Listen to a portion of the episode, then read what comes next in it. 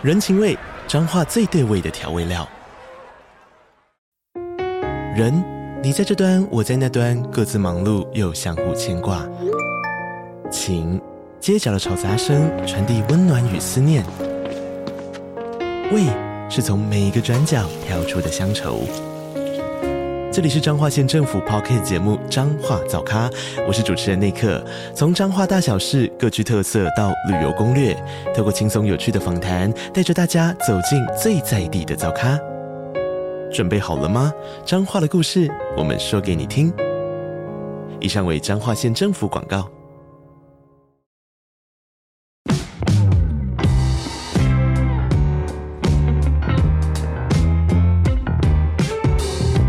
大家好，我是租宇的共同创办人 Sean，欢迎回到欧本豪斯。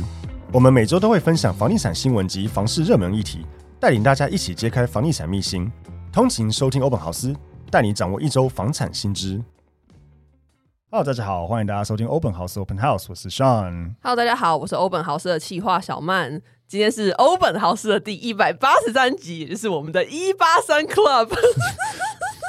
我真的不知道这是好笑在哪里，但是。都可以，哎、欸，这很好笑啊！而且我刚刚录音前，我还问上说：“你身高有一八三吗？”没有。对啊，那你就不能加入一八三。我一八一还可以吧？哎、欸，我也一八一，那我们是一八一。对，我们一样高。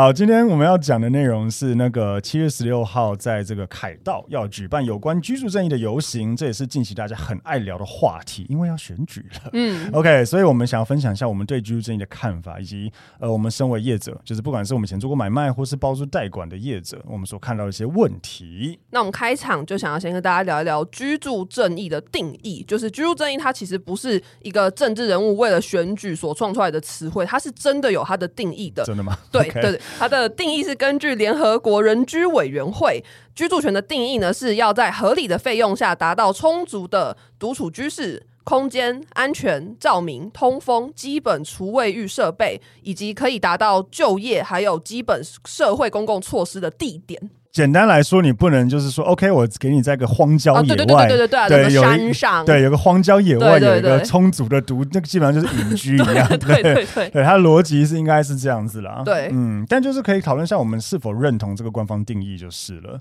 我认同啊，虽然我不知道这样讲会被骂，但我认同啊。你说认同说就是要让合理的费用下达到充足的独处居室吗？对，就是我觉得它的定义就不是让每个人都可以买得起房，而是应该是让每个人无论租房或是买房都有一个充足的地方住。之前我忘记是哎，是那时候是谁也有写一个文章在讲这件事情。有一个网红叫徐碧，他在脸书上写，我我很认同，就是居住正义不代表是让每个人都买得起房子，对，没错，应该是说是让大家都有一个合理的居住权，对，不应该说就是有些人可以住很大很大的房子，那有些人只能去睡路边，应该是比较要关注，就像我们刚才讲，就是所谓的居住权，对，否则真的很容易失焦，因为像刚你前面讲到，就是居住正义它是有实际定义，而不是选举创造的词汇，但说真的，我觉得这个常常，尤其是每一次在要选举之前，这个话题一定都会被大家拿出来讲。对啊，就是有一些文宣都会写说什么“这四年来你过得好吗？你买得起房了吗？”之类的。对啊，对但是我觉得这很就是在野党每次都会拿这个去想要拉掉执政党。执政的，嗯。对啊，不管是谁执政，反正谁在，也就是会讲这件事情。嗯。那说真的，我个人很不希望这件事情以及这样子的游行会被拿来当做炒作选举的工具而已。坦白讲，我觉得不管是在野党或执政党，尤其是在野党在炒作这个议题，其实心里内心深处其实可能知道说这个东西是不容易达成的，但不管我就是要先炒，对对，去骗取选票，我觉得这样做是很不 OK 的啦。嗯，回到就是居住权要如何定义哈？到底多少薪资的人要住什么样的房子？尤其是我们自己当业者来说，最容易遇到的一个问题就是什么样子的情况才叫做合理的居住权？居住正义不代表让每个人都可以住得像地堡这样子。嗯，台湾是个民主且资本主义的社会之下，有些人就是会比较有钱。嗯，先姑且不论他是自己赚的钱。家里继承的钱，或是 whatever，、嗯、但这个资产本来就是一个比较不平均的分配，嗯、除非我们能接受比较属于像很共产的主义，大家都是很平均分配，那 OK 啊，大家都住一模一样大的房子，嗯、但是我相信应该不会。小曼，你要吗？我会觉得说，那我这么努力的认真工作赚钱，那你游手好闲，你凭什么可以跟我住同样的房子？对，这这句话其实听起来非常的刺耳，坦白讲，但是这是真实的。对啊，就是我们付出的努力不一样，嗯、可是你却享有跟我一样的。待遇，那我会觉得不开心。他比较有钱，他买了一个比较大的房子或比较厉害的房子，嗯、他没有犯法。嗯，那为什么我们要把这个东西变成是去可能不管是仇视或者去影响到其他人？嗯，我们讲的有点极端了。但举例来说，好，假设我们今天政府要落实这个居住正义，然后很强硬哦。说双北市的市中心的每一户二十年内的住宅大楼，嗯，都必须拿出两层楼租给这个弱势以及没有无家可归的族群。嗯，假设政府真的敢这样做的话，你觉得会发生什么事？那一栋的邻居一定会反弹。对，这个我觉得就是一个很现实的层面，就是我相信大部分的听众或大部分的人都会自己觉得说，OK，我也很希望每个人都有合理的居住空间。嗯，但有个很大的前提就是不要影响到我。对，我觉得我们就是很诚实的把他的内心的坏讲出来，对，很诚实且自私的一个想法，但确实是这样。你我也很希望每个人都有地方可以住啊，嗯、可是不要影响到我。嗯，对，如果今天每个人都能住，却影响到我的居住权呢？像刚刚小曼讲的，我所努力花钱花时间背房贷所得到的一些生活，为什么你也可以？可能不用做什么。就也得到呢，嗯、就是我觉得这是一个很自私，但是又同时很真实的一个思维，对啊，就很人性的想法，对，对啊，像法国，嗯，法国有说这个什么，如果持有这个非自用住宅，那如果有人闯入你的非自用住宅且强占超过四十八小时，即使报警，警察也无权驱逐占领人。对，然后这是因为就是法国的住宅自有率是六十五趴，所以这社会上还是有很多人是无壳瓜牛。那法国他们觉得说，保障弱势的居住权是大于保障人民的财产权，所以才会发生这个非自用住宅被非法强占超过四十八小时之后，你就算报警，警察也没有权去驱赶这个霸占你房子的人。对，可是这个东西就是像我讲，就是会影响到其他人，所以这件事情其实虽然法国有这样子。通过就是有这条法，嗯、但是也因此也打过蛮多官司。那你说这个东西如果拉到台湾这样做，我是觉得不可能，我也觉得不可能。对，而且我查一个例子呢，是有一个屋主他在巴黎有一间小公寓，但他没有住在那个小公寓，他是把它拿来租，那自己则是用这个租金再去。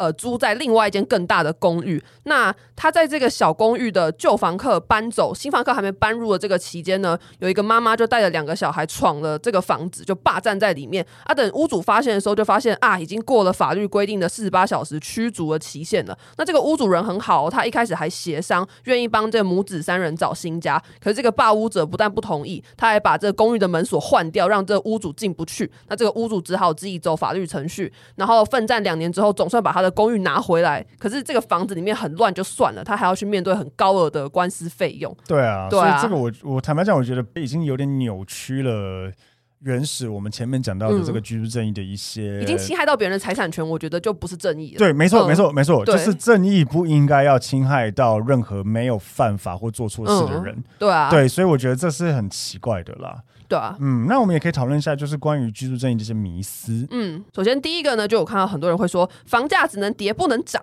或是有人会说，房产售出时的价格必须跟当年的购入价相同，不可以从中获利。真的有人这样讲哦？对，这是我去各大脸书奇怪的讨论区挖到的言论。对，我我觉得这个我我 我不想讲出太难听的话，这是什么话啊？对啊，房价只能跌不能涨，就是我们有学过，这应该是经济学讲的吧？就是是。市场是一个看不见的手哦，对，看不见的手。对啊，那你怎么可能去？除非就像我讲，如果今天你要完完全非常的高度的专制的国家，嗯、才有可能去限制这种东西，限制人民的财产自由，嗯、限制人民这处分财产的权利。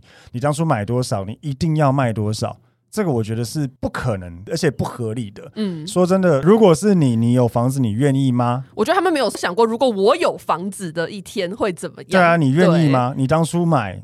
一千一千万，现在行情照理来讲就是一千五百万。嗯，不管你就是要卖一千万，你 OK 吗？啊，对啊，对啊，而且这也是我赚钱买的。对啊，对啊，为什么要？所以这个东西是不可能的。嗯，前面有讲到，就是正义的前提就不应该是侵害到人权，包含这个就是所谓的财产权。嗯，而政府不可能用公权力去强迫屋主原价卖或者是叠价卖，就是绝对不可能的。嗯，第二个就是也有讲到，就是所谓的人人都要买得起房这件事情。对，我找到那篇文章，他是不认同人人都应该买得起房。那他举的例子是，假设说好有一个地方现在房价一平就是八十万，很多人买不起嘛。嗯，那你要政府是要叫建商降价吗？好，那降价的话是要降多少？那如果降了之后，建商觉得说啊，我亏本，他干脆不要卖了，那怎么办？如果真的有办法这样子用公权力强迫，那你就强迫他要卖。对啊，对啊，那建商都倒了。对啊，对啊，不可能啊。嗯，对，这些事情就是不可能会发生的。嗯啊、呃，所以一样，就打房也不可能打到人人都买得起房。嗯嗯。嗯，但我觉得这会不会也会讲到，就是只要房子还是金融商品的一天，它就不可能会多降价。呃，我觉得这是个有趣的议题，因为很少人会去讲说股票或是黄金或是一些有价证券等等，限制说。你一定要什么原价买原价卖，嗯、或是不能涨价卖，嗯、很少人会这样说。但是为什么房子会有这个多的议题在里面？是因为房子本身它多了一个真正且非常低的，就我们讲什么马斯洛的这个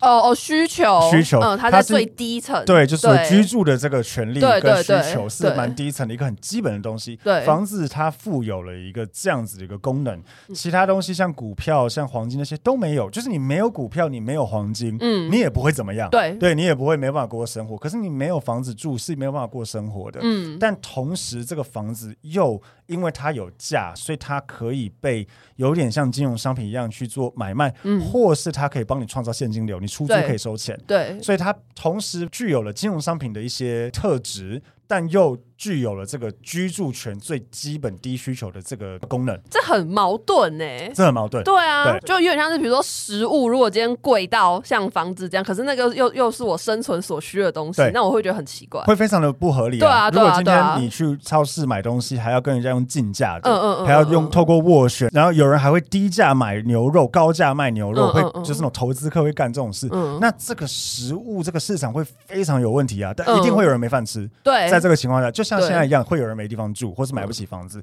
嗯、所以为什么房价这个东西，或是说居住正义这个东西会这么的复杂，也是因为它有金融商品的状态，却又是拥有这个基本需求的功能。嗯，所以它是一个很奇怪的一个事情。可这样以后买房这个市场就会变得大 M 型化，我觉得有可能。对啊，嗯、因为呢有一本书叫做《低欲望社会》，作者呢他是一个日本的管理学家，他就提到说。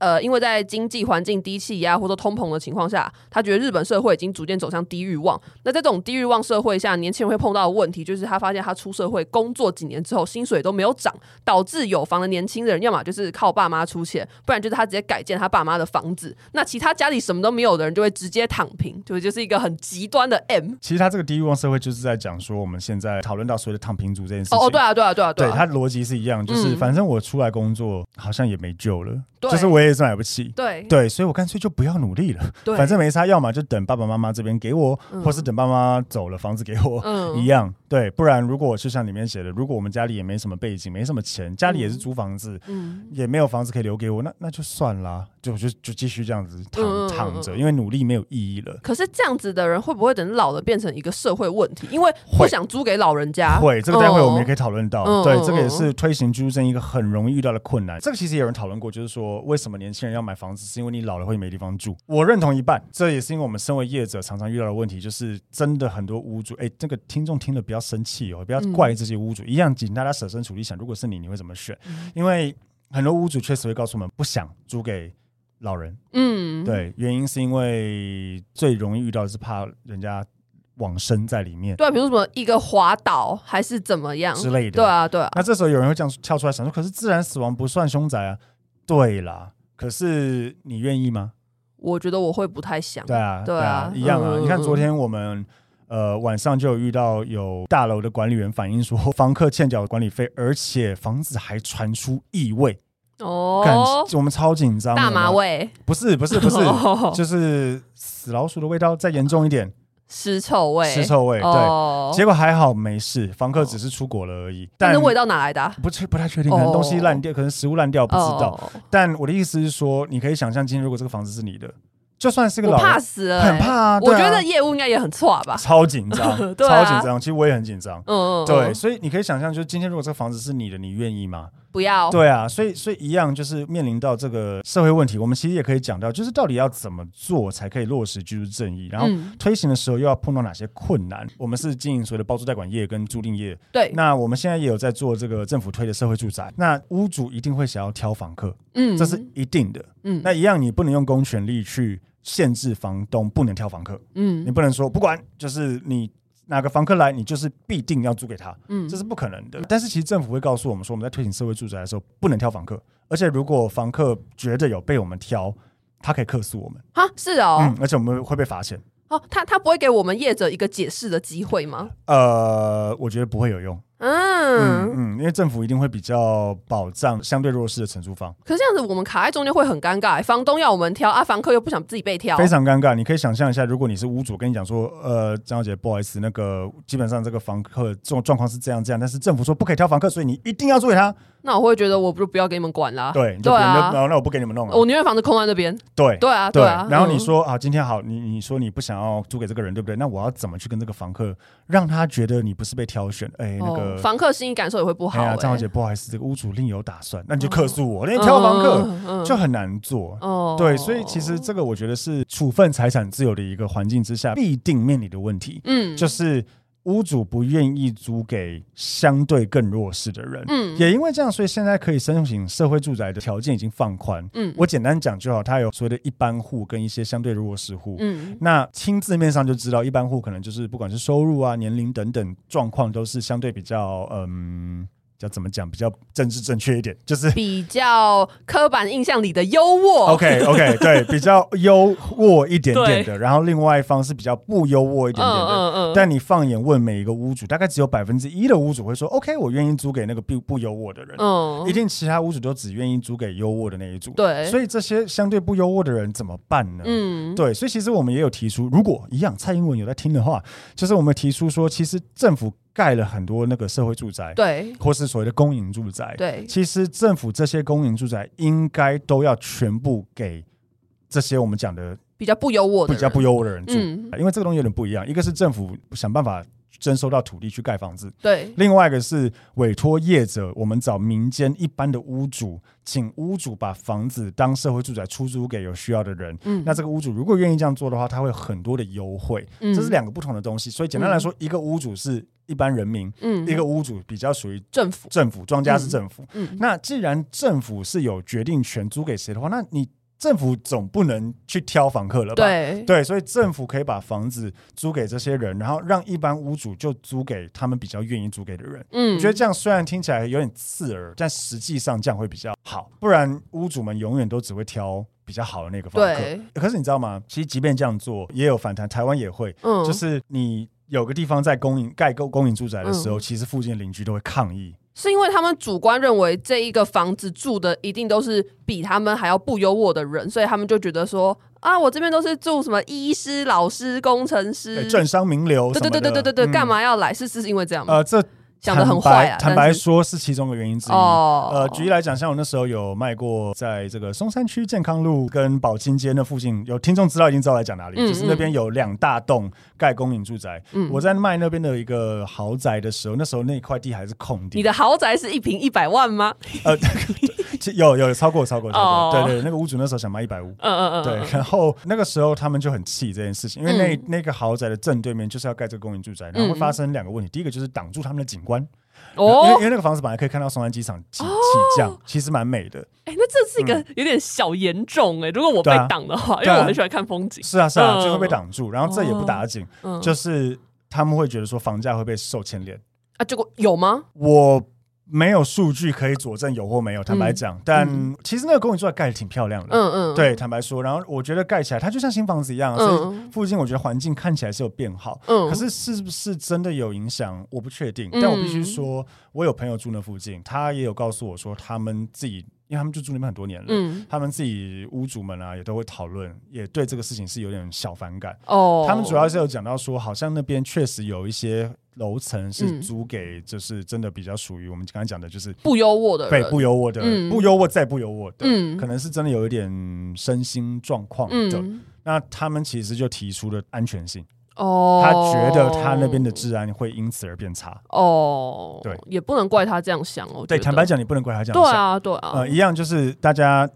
都会抨击别人，可是你想象，如果是你的时候，我也会这样想啊。是啊，是啊。嗯、但我必须说，我觉得已经没有别的办法了。你你如果政府做庄，嗯、你政府所出租的房子就是不要挑，嗯、你就是租给这些人就对了。嗯、不管我知道附近会抗议，甚至会有选票问题，嗯、选票不见了。比如说现在执政党做这件事情，那那些人就就投给在野党。嗯嗯。但是我觉得这个事情推行久了，可能会米平掉，因为。在野党上任之后，他也必须推这件事情，嗯、所以会一直巡回，到最后大家只能接受。嗯、那你说，如果那边的房价因此而跌？回到我们讲，市场本身就是个自由的手。嗯，如果因为这样市场跌，那也是自由的选择所发生的状况，嗯、而不是政府害的。嗯，对，所以我觉得应该可以这样做。但是回到为什么要让一般屋主租给相对优渥的户？因为这个是没办法。对啊，你你只有这样才可以解决这个问题，不然那些屋主很少很少会想租给不优渥的人。嗯，对，所以我觉得这是一个可能可以稍微把这件事情做好的方法。嗯，对。接下来我们来进一段广告。房东的小确幸来喽！加入租寓的社会住宅包租代管，让我们免费替你管理房屋，还能享有税金减免及修缮补助。想了解更多资讯，欢迎点击 Podcast 下方的资讯栏，加入租寓 Line 官方账号哦。那再来，我们还可以讲到近期很热门的租金补贴。嗯嗯，那当然优点的话就是租客有拿到补助嘛，而且政府也可以让房东乖乖缴税，因为现在租补已经不需要房东的身份证字号了。可是问题就是，我身边有一些朋友，他们就说房东还是明确的告知他说，如果你申请租补，我明年这房子就不租给你了。对啊。对，嗯，或者房东对，或或者房东会说什么啊？我当初租给你已经有便宜两千块了，这个你就当成是租补的补贴吧之类的。对啊、嗯，坦白说，还是会有房东告诉我们他不愿意，嗯，然后我们只能告诉房东们说，就是这个东西好，如果真的不愿意，那我们只能跟房客口头说，哎，拍谁屋主他不愿意，嗯，但只能口头，嗯，你如果确实、欸，如果房客说我、哦、不管，我就要申请啊，那我们只能说。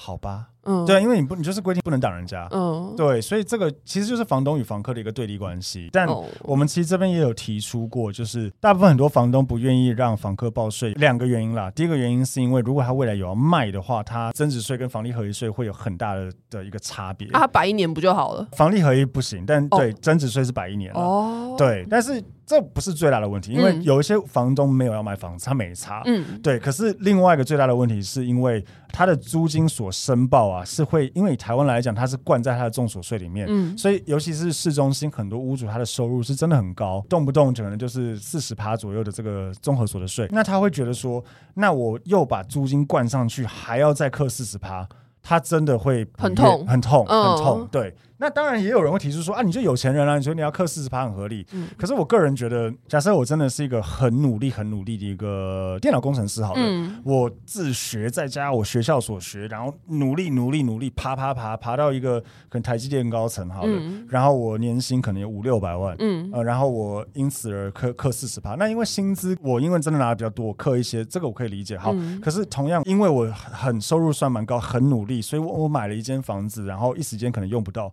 我就出租给别人，或者我想要自产，我买一间自己住，另外一间出租给别人。然后这个所收的租金也要因为我薪资很高，我的工作能力很强，嗯，而也扣我租金很高的税。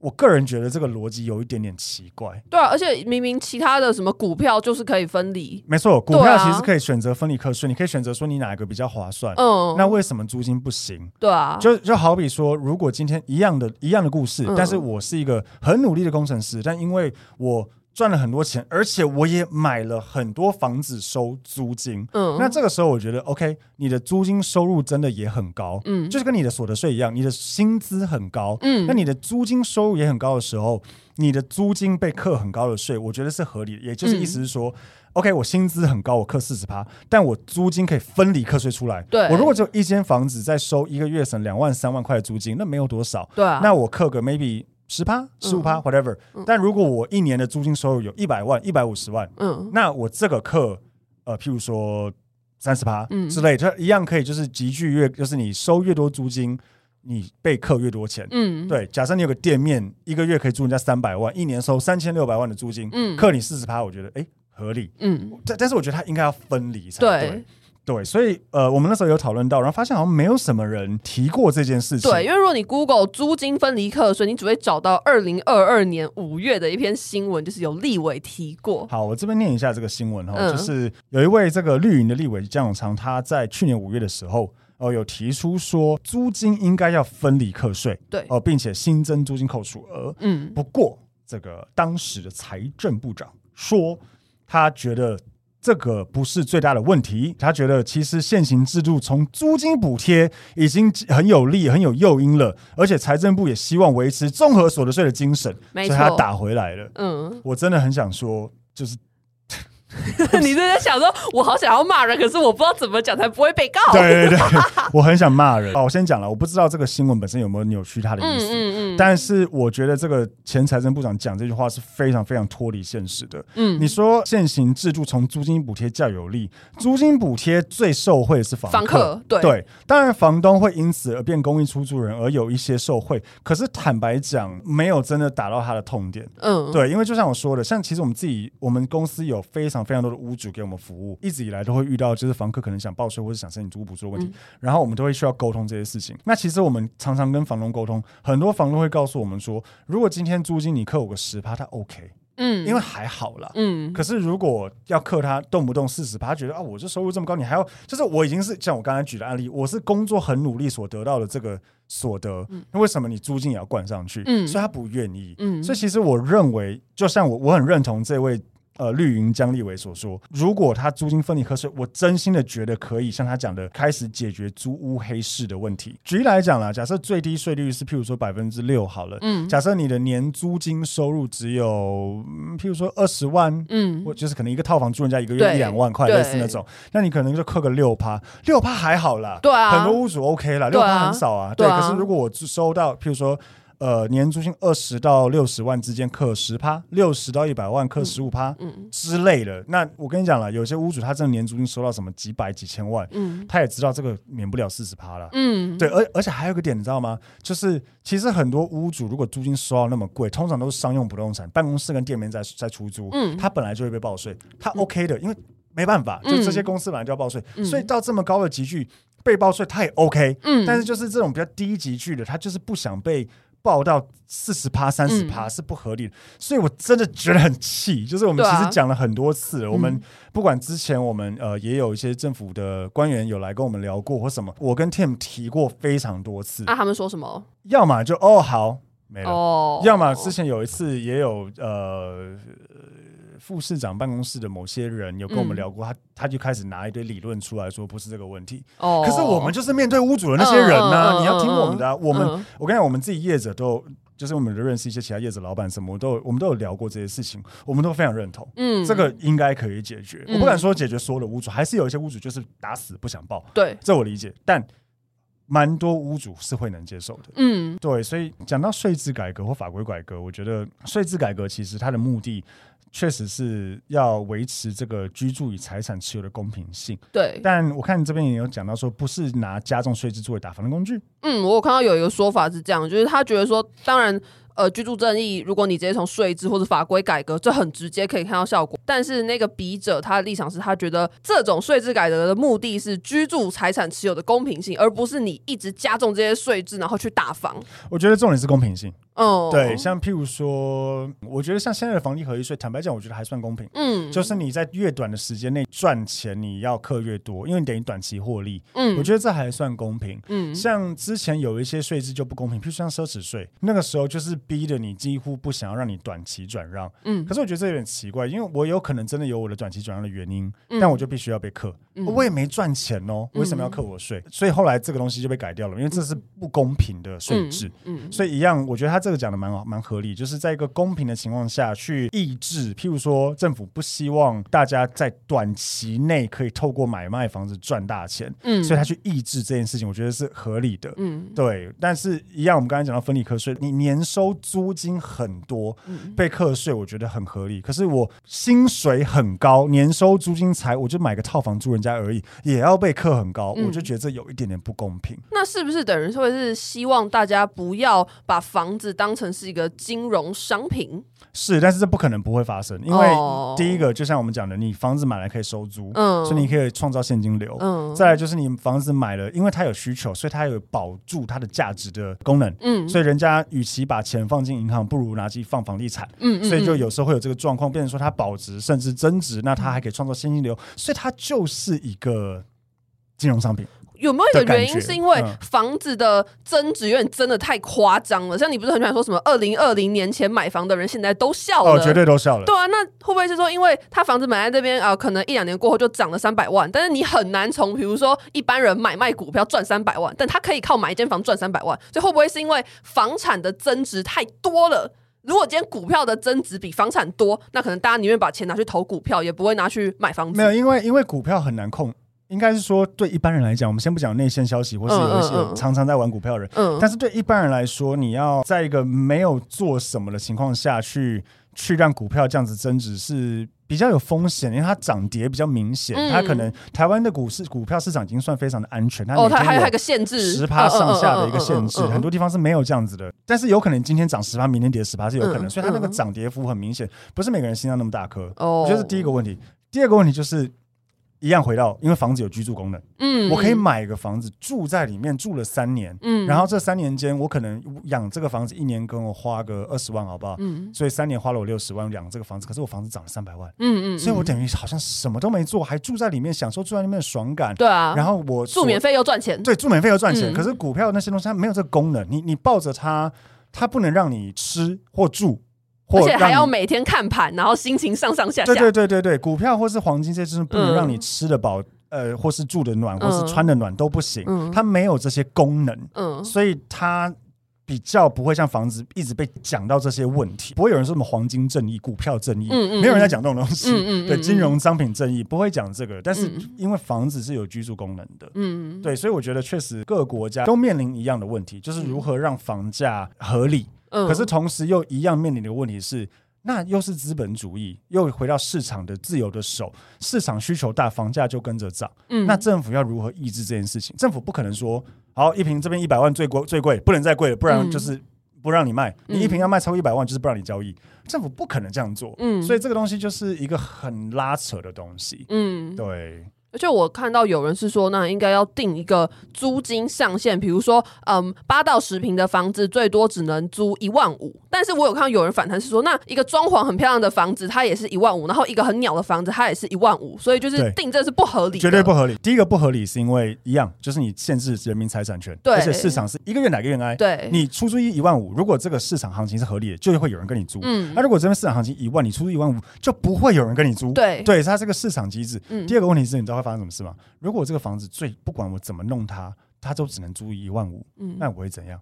我就不会花钱整理它了。哦，对耶，反正就是最贵就这样而已啊。对啊，我就烂烂的，没关系啊，反正租金就这样。那其实苦的会是房客，苦的会是房客。对，很多屋主也会找我们公司去做空间规划或什么，让他的房子本来鸟鸟的变成很漂亮，很漂亮。那坦白说，很多屋主这样做也是希望租金可以收比较多。可是我觉得合理啊，它就是一个，就像我讲市场机制，一个愿打一个愿挨嘛。嗯我们也会常常跟屋主沟通说，哎，我跟你讲哦，你现在的期望租金太高。嗯，譬如说你想花一百万装潢你的房子，然后房子想要租什么六万，可这边的行情以这个屋况。就是大概四万五到五万，嗯，那我就告诉他说，我们不是魔术师，嗯、我们没有办法透过你又不是装潢的跟皇宫一样。而且，就算你真装潢跟皇宫一样，就好比一个套房十平，你花一千万装潢，他也不能租十万了。嗯，对、啊，对，他就是会有个上限嘛。嗯、对，所以我们也常常在跟屋主讲这些事情。可是，当然屋主也会希望有这个期待，因为他投入了成本。嗯，但是相反的，就是确实有些房子他给我们的时候真的蛮烂的。嗯，那所以我们会建议于他们说，那你要花点钱让房子变得舒服，人家才会愿意租。那租金当然高一点也合理。嗯，但只要是在个合理范围内，房客也会买单。嗯，就这么简单。但如果你今天限制哦，不管了，你这边的那个二十平只能租两万。那我烂烂的也租两万，我弄漂亮也租两万，谁要弄漂亮？对啊，我就烂在那边。谁要修？没有人要修了。嗯，对，所以我觉得这样是不行的。嗯嗯。嗯，那最后一个可以讲到的是振兴在地经济。那我看到那文呢，他是说，虽然振兴在地经济跟房子并没有直接的关系，可是如果每个人都可以在自己的家乡找到适合的工作，人口就不会一直往某几个城市跑。那买房或租房的问题或许就可以得到缓解，因为人口不会再一直集中在六都。我觉得这个蛮有趣的。嗯，呃，我我倒是觉得前面有一些让人觉得很吐血或是很很北西的一些言论，嗯、但我觉得这个是有一。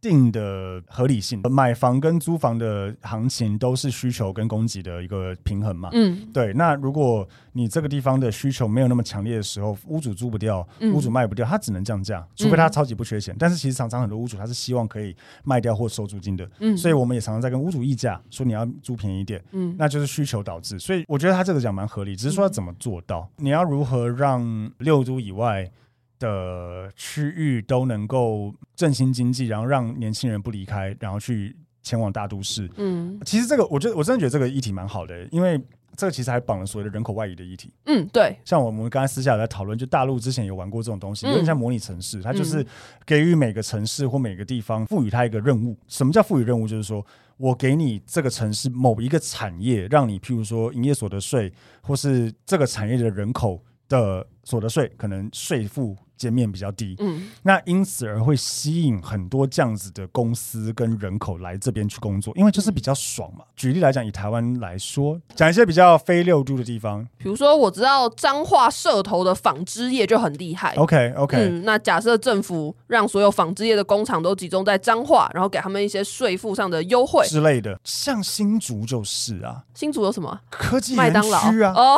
什么麦当劳？当然被新竹的听众骂了。科学园区啊。啊，对啊，因为新其实有去过新竹人，呃，我应该不会得罪人，因为我认识蛮多新竹人，新竹人连自己都都会这样对我讲，私下讲，他说新竹其实蛮鸟、蛮无聊的，要不是没有科技科技园区的话，其实新竹可能会蛮鸟的。哎，我朋友也是，哎，我朋友在新竹念书，然后他每次都很喜欢来台北找我玩，然后我说干嘛？我可以去新竹找你啊。他说新竹很无聊，对，新竹人自己都会这样讲。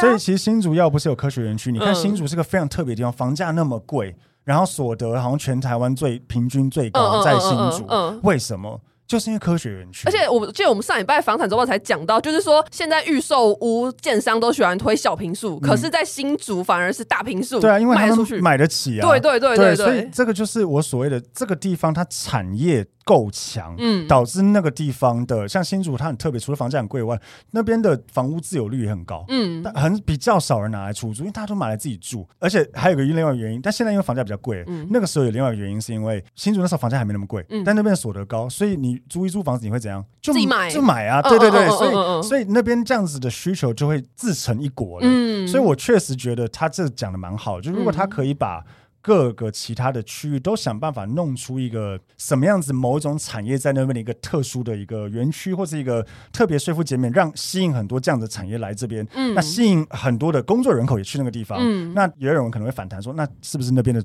房价跟租金都会上涨？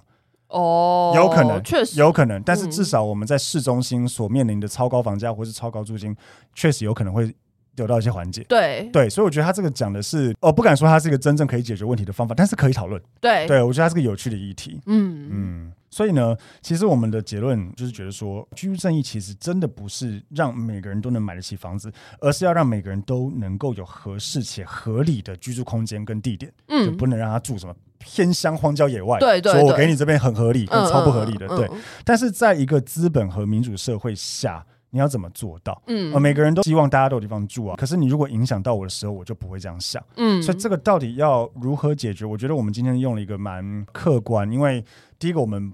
我也没有要选总统，所以我也不用骗选票。而且我们也不是什么超级有钱人。对对对，然后我也我们自己又是前线的业者，我们常常在处理屋主与房客之间的问题。嗯，所以我觉得我们可以用非常非常客观的角度去看待跟讨论这件事情。嗯，那我也很希望就是听众呃，不管认同我们也好，或是不认同我们都好，嗯，也可以帮我们在这个底下呃，帮我们留一些评论或留言，告诉我们觉得说，哎，什么样的方式可能可以让事情变得更好？对对，那。我刚刚讲的分离课税，我真心的觉得这是个可以解决问题的方式。嗯、所以，如果听众也很认同的话，大家有没有可能可以集结一些群众的力量，去把这件事情让政府知道，去看能不能做一部分的改革？嗯，否则我觉得这个屋主不报税这件事情永远都会存在，不然它就会变成不出租。哦，就那就空屋的问题，宁愿空着，宁愿、啊、空着。对，所以因为如果今天囤房税没有够高的话，那我就宁愿空着就好了。嗯、我干嘛被收四十趴的税？嗯，对，所以这个就是一个问题。好，那以上就是我们今天的节目，希望大家会喜欢。如果大家有任何想法想跟我们说的话，都可以到 Apple Podcast 或是 Spotify 给我们五星好评。其实我也蛮好奇，就如果大家听完不认同，然后想跟我们讨论，我觉得也是蛮好的。可以，但是不认同不要留一心好吗？骂的太难听，我们还是会有稍微那个情感受。我会很伤心耶，对大家以后就没有欧本豪斯听了你。没错，请了大家。对对对，OK，所以我们今天的 part 就到这边，谢谢大家。嗯